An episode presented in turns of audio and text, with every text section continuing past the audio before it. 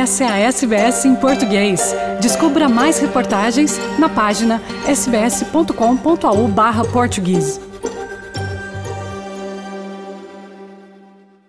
Olá, viva Beatriz, eh, boa tarde, boa tarde a todos.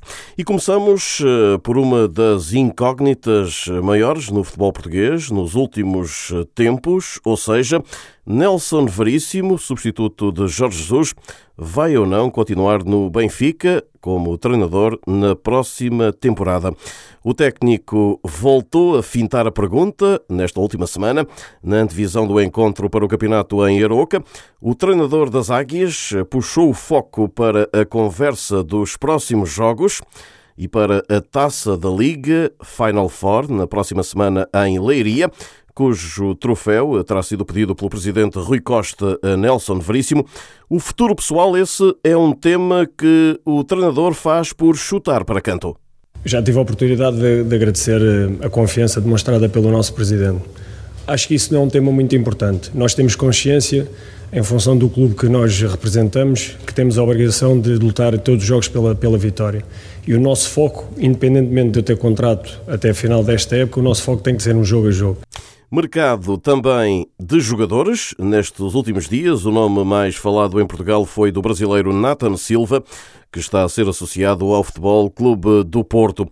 O central campeão do Brasil pelo Atlético Mineiro, mas que pode também jogar como médio defensivo, pode rumar ao estádio do Dragão, já neste mercado de inverno, aberto até ao fim do mês por uma verba na ordem dos 7 milhões de euros. Para já, o emblema de Belo Horizonte espera por uma proposta oficial para poder, pelo menos, começar a conversar com o Futebol Clube do Porto sobre Nathan Silva. Segundo alguma imprensa, o Tigres do México também está na corrida por Nathan Silva, defesa que pode colmatar as frequentes ausências dos lesionados Pepe e Marcano. Nesta última semana houve um português em destaque lá fora, Diogo Jota, em Inglaterra.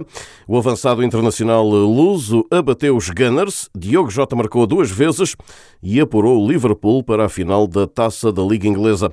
Sem Mané nem Salah, na Cannes, vitória dos Reds 2-0 em Londres contra o Arsenal após o 0-0 da primeira partida em Anfield. Final desta competição marcada para o dia 27 de fevereiro em Wembley entre Chelsea e Liverpool.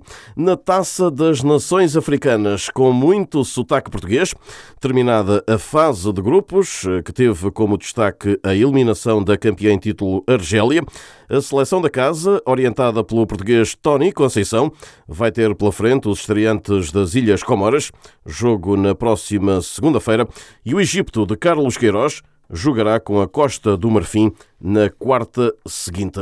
Esta última semana e os próximos dias, horas mesmo, diria, são eh, também de Campeonato da Europa de Futsal. Após a estreia a ganhar, a seleção portuguesa, que é campeã da Europa e do mundo, prepara o jogo deste domingo à tarde com a seleção da casa, os Países Baixos.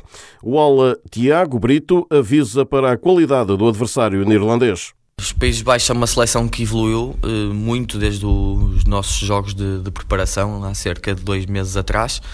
Uh, vai ser um jogo que vamos ter imensas dificuldades porque uh, tanto eles como nós vamos jogar pelo apuramento e, e, temos que estar na nossa máxima força, numa concentração extrema para podermos conseguir o nosso objetivo. Por isso é um jogo em termos táticos algo diferente do jogo da Sérvia mas que vai exigir o melhor de nós para, para devemos conquistar os três pontos. Este europeu de futsal tem tido alguns resultados surpresa, a começar pelo triunfo dos Países Baixos sobre a Ucrânia na primeira jornada. Normal isto acontecer e um, isto temos que estar muito alertas porque um, da, da, mesma forma que nós vimos o jogo, eles também nos vão analisar a nós e certamente saberão os nossos pontos fortes. Tiago Brito, jogador da seleção portuguesa de futsal, que começou este campeonato da Europa diante da Sérvia, esteve a perder por 2-0, mas depois deu a volta e ganhou por 4-2. Este domingo à tarde, Portugal, Países Baixos, na segunda jornada. E assim saímos eh, por hoje, não sem antes deixar um forte abraço para todos. De Lisboa, Rui Viegas para a Rádio SBS da Austrália. Quer ouvir mais notícias como essa?